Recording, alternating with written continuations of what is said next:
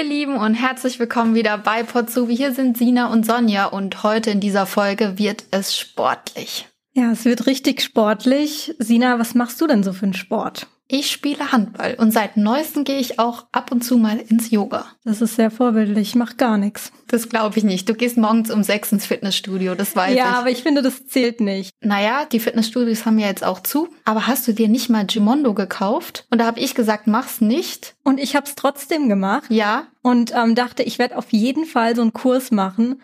Und ich habe dann echt so einen Kurs gemacht. Nach zehn Minuten hat die Schnappatmung war auf dem Boden gelegen, habe keine Luft mehr bekommen, weil es so anstrengend war. Also Ausdauer ist nicht so meine Stärke. Ich gehe lieber zu meinen Büchern auf die Couch. Aber so hat jeder sein Hobby.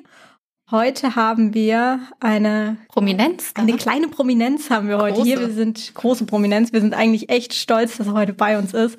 Er macht tatsächlich eine Ausbildung und er hat so einen coolen Lebenslauf. Wir sind so gespannt heute. Er war oder ist ehemaliger Baseball-Nationalspieler aus Argentinien. Stell dich doch einfach mal kurz vor. Hallo Mädels, hallo alle Zuhörer. Mein Name ist Juan Martin, ich bin 31 Jahre alt und ich komme aus Buenos Aires, Argentinien. Ich mache die Ausbildung zum Speditionskaufmann und Logistikdienstleistungen bei Daxa Mannheim. Ja, und heute bist du hier bei uns. Da freuen wir uns ganz besonders.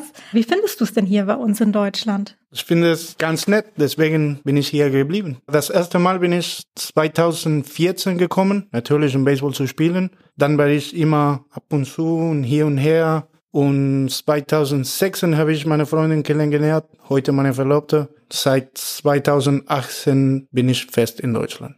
Also du bist sozusagen ausgewandert und machst jetzt hier eine Ausbildung. Genau. Super. Also ich glaube, das ist schon mal ein sehr interessanter Werdegang. Auf was bist du denn am meisten stolz in deinem Leben? Dass ich eine Ausbildung auf Deutsch mache. War das dein Traum? Ich würde gerne Professor Doktor werden. Das ist dein Ziel? Ja, ich habe viele Ziele. Viele Ziele, okay.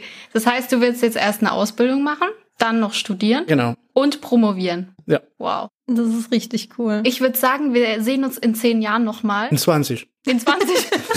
oh ja, und machen nochmal eine Aufnahme, unbedingt. Genau. Und dann gucken wir so, wie alles verlaufen ist. Das wäre mega cool. Ja, aber ich kann mir das echt gut vorstellen. Also da glaube ich auch gar nicht so leicht, ähm, hier in Deutschland eine Ausbildung zu machen. Es ist nicht leicht. Meine Idee war immer, in Deutschland zu studieren. Mein Schulabschluss ist in Deutschland nicht anerkannt. Ich habe Abitur in Argentinien, aber leider ist in Deutschland nicht anerkannt. Deswegen habe ich entschieden, okay, ich mache dieses erste Schritt. Äh, ich mache die Ausbildung und danach eine Weiterbildung und dann Studium, Master, Doktortitel. Wow, das ist sehr cool. Vor allem lohnt es sich am Ende auch. Also ich weiß, dass viele, wenn sie hierher kommen, auch dann natürlich erstmal Geld verdienen wollen und vielleicht auch deprimiert sind, weil sie einfach in ihrem anderen also ihrem Land, wo sie herkommen, was studiert haben oder einen Job hatten, wo sie auch wo höher angesehen war und jetzt sollen sie nochmal mit einer Ausbildung anfangen.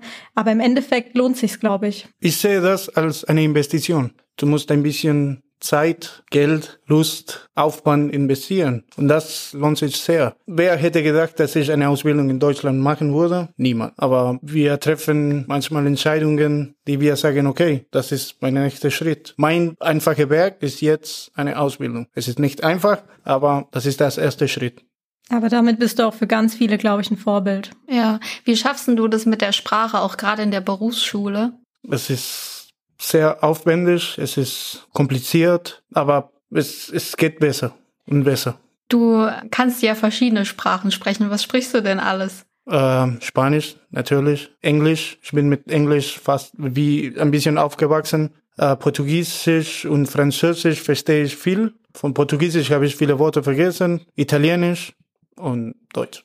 Und würdest du sagen, Deutsch ist die schwerste Sprache von allen? Auf jeden Fall. Auf jeden Fall. Ja.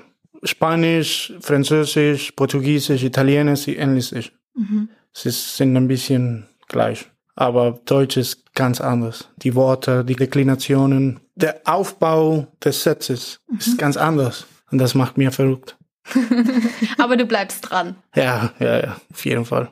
Und ich finde, du sprichst schon ganz gut Deutsch. Ja, ich auch. Sonst hätten wir dich ja auch nicht zum Podcast eingeladen. aber ich denke nicht. Ich sage immer, ich habe noch nicht mein Ziel erreicht. Ich würde gerne perfekt reden, aber Ja, ich glaube, du bist sehr ambitioniert in allem. Ja, das ist auch ein Problem.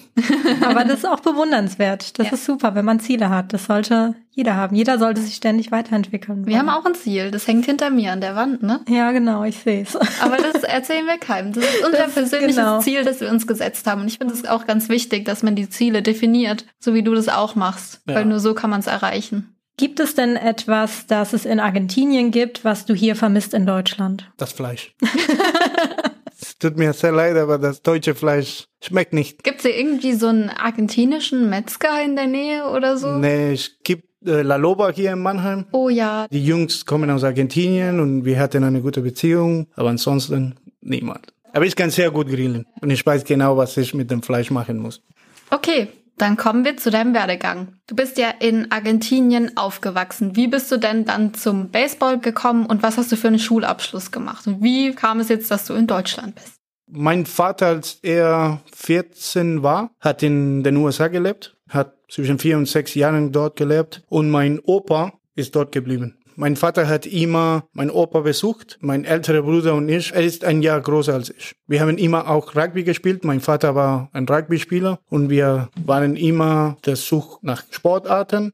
Einmal ist es zurück von den USA gekommen und er hat Baseballschläger, Handschuhe, Baseballbälle, äh, American Footballbälle, äh, Eishockey, Sticks und Pucks. Und, aber wir spielen gar kein Eishockey in Argentinien. Zumindest in Buenos Aires. Im Süden von Argentinien spielt man Eishockey. Und in der Nähe von uns war ein Baseballclub, Ferrocarril Oeste. Und wir sind dort gegangen, als ich sechs war. Und ich habe in diesem Club immer gespielt und ich bin dort geblieben. Dann, ich war immer im Instituto Santa Cruz. Du kannst dort Kindergarten, Grundschule, Realschule, Gymnasium. Du kannst dort alles machen. Und ich habe Abitur gemacht. Wegen Baseball musste ich ein Jahr wiederholen. Als Strafe, mein Vater hat gesagt, okay, du hast für Baseball entschieden und du musst ein Jahr wiederholen. Ich war in den argentinischen Arme. Und ich habe meine Schule in den Arme beendet. In der Armee. Und dann, ich habe drei Jahre Medizin studiert in Argentinien, wegen Baseball, wieder immer Baseball. Ich habe mein Studium abgebrochen und auch, weil ich ein Angebot aus Deutschland bekommen habe. Also du hast dein Medizinstudium in Argentinien abgebrochen, um nach Deutschland zu kommen und eine Ausbildung zu machen. War nicht der Plan, aber ja. Ja, krass.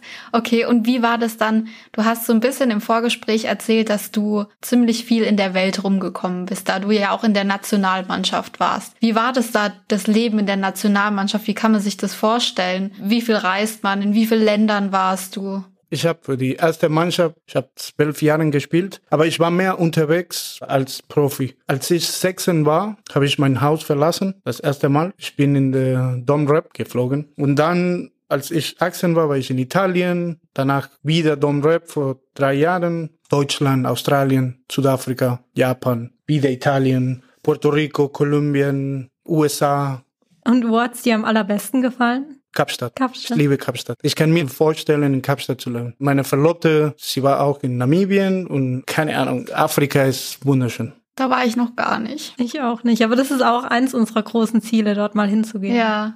Ja, Südamerika, wenn man dann wieder reisen darf, wäre schon top. Wie hast du denn dann den Ausbildungsplatz bekommen? Das war ein Zufall. Ich wollte etwas machen. Ich hatte immer diese, dieses Ziel. Studium, Master, Doktortitel. Zufälligerweise, als ich nach Italien zurückgekommen bin, ich habe 2018 in San Marino gespielt und dann habe ich entschieden, okay, das war's. Ich war ein Zigeuner. Ich kann mit diesem Leben nicht mehr. Und dann habe ich eine Stelle bei Decathlon bekommen als Lagermitarbeiter. In der Zeit hat meine Verlobte viele, viele Bewerbungen geschickt. Eine war DAXA. Und sie waren die einzige Firma, die mich vor einem Vorstellungsgespräch eingeladen. Wir haben, keine Ahnung, 30 Bewerbungen geschickt. Alle haben abgesagt. Alle Firmen haben abgesagt, außer DAXA. Ich meine, wenn man so Absagen bekommt, das ist ja schon nicht so ein schönes Gefühl. Ich kenne das auch von mir. Wie bist du denn damit umgegangen? Hast du dann irgendwie dich selbst wieder motiviert und hast gesagt, wir müssen jetzt weitermachen oder du musst weitermachen? Oder Ähm. warst du dann schon auch ein bisschen bedrückt? Es ist ein bisschen frustriert, muss ich sagen. Du bist schon alt. Ich war 30. Du weißt es nicht, ob es weitergeht oder nicht. Äh, Studium. Ich wollte ein Studienkolleg machen. Ich habe eine Prüfung gemacht. Ich war in Frankfurt und es gab 600 Schüler und es gab Platz für 19 für BWL. Ich habe keine Chance. keine Chance. Und dann geht es weiter. Und dann bekommst du alle diese Absagen. Und dann weißt du nicht, was du machen solltest. Ich muss sagen, meine Verlobte ist mein Rock. Sie unterstützt mich wie niemanden. Sie hat mir immer gesagt, Juan, gar kein Problem. Alles wird gut. Alles wird gut. Und ich, ich, ich mache mir viele Gedanken. Was soll ich machen? Ich will mich weiterentwickeln. Aber ich, ich habe immer gesagt, ich muss meinen Fuß in die Tür bekommen.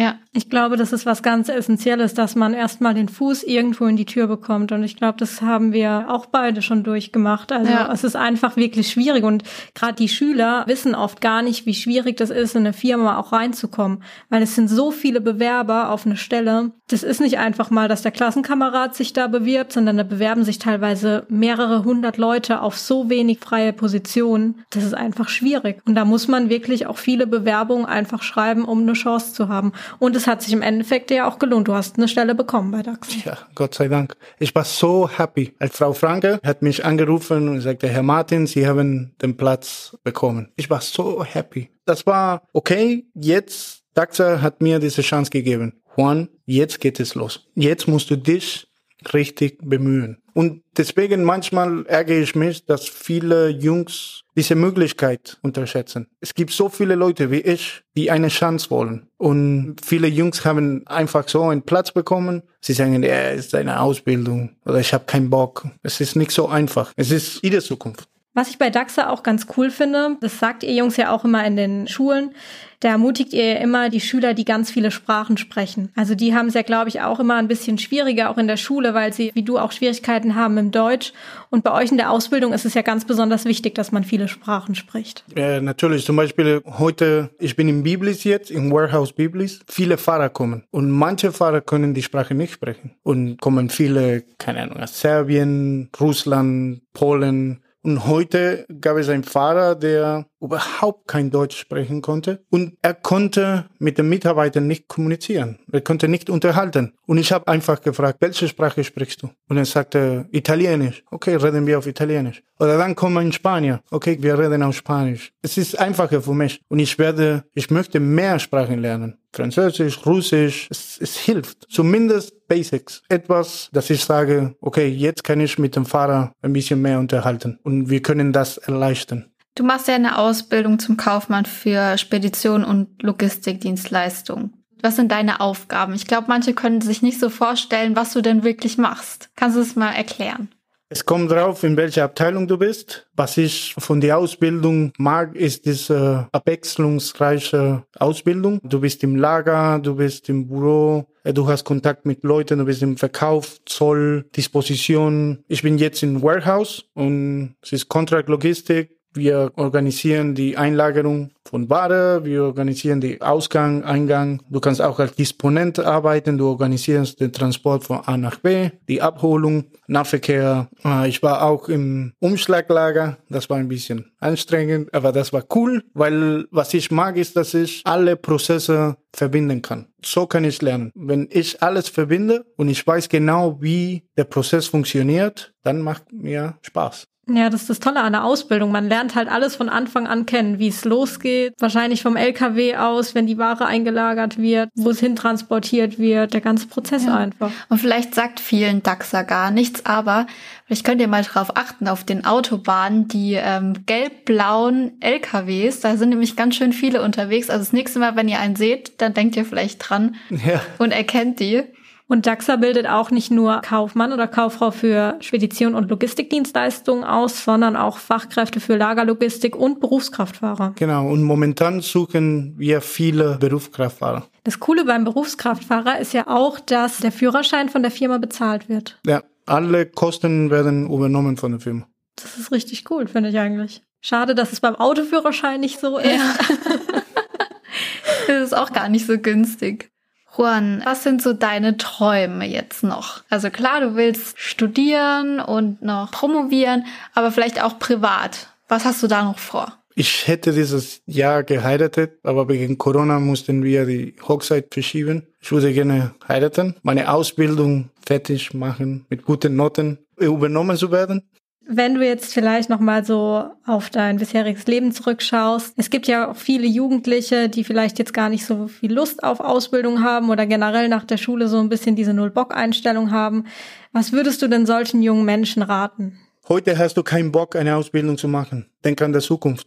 Später wird man es einfach dann bereuen. Ich bin heute 31. Ich mache alles von Anfang an. Das sage ich immer. Man muss denken, was willst du von deinem Leben? Aber wer will einfach viele Sachen hinterlassen und sagen, okay, Leute, ich bemühe mich, heute mache ich keine Party.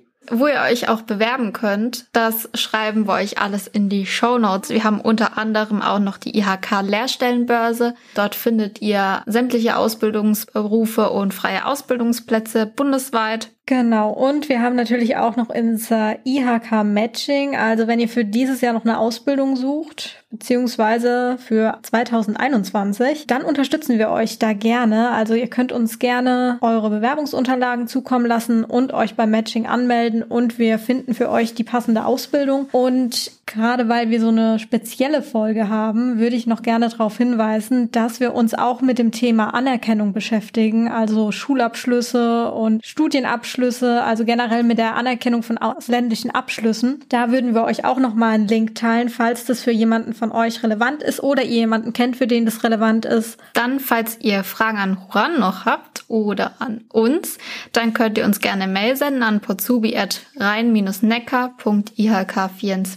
potsubi.rein-neckar.ihk24.de. Und wenn euch der Podcast gefällt, abonniert den Podcast und wenn ihr Apple Podcast benutzt, dann lasst uns gerne eine Bewertung da. Vielen Dank, dass du heute ja, da warst. Es war sehr interessant. Ja, war Vielen total Dank für die. Einladung. Und wir wünschen dir natürlich nur das Beste für deinen Lebensweg und ich hoffe, dass ihr nächstes Jahr dann auch heiraten könnt. Vielleicht sehen wir uns dann irgendwann auch mal wieder. Ja, ich bin sehr gespannt. Das war Potsubi. Das war Potsubi. Tschüss. Adios. Tschüss.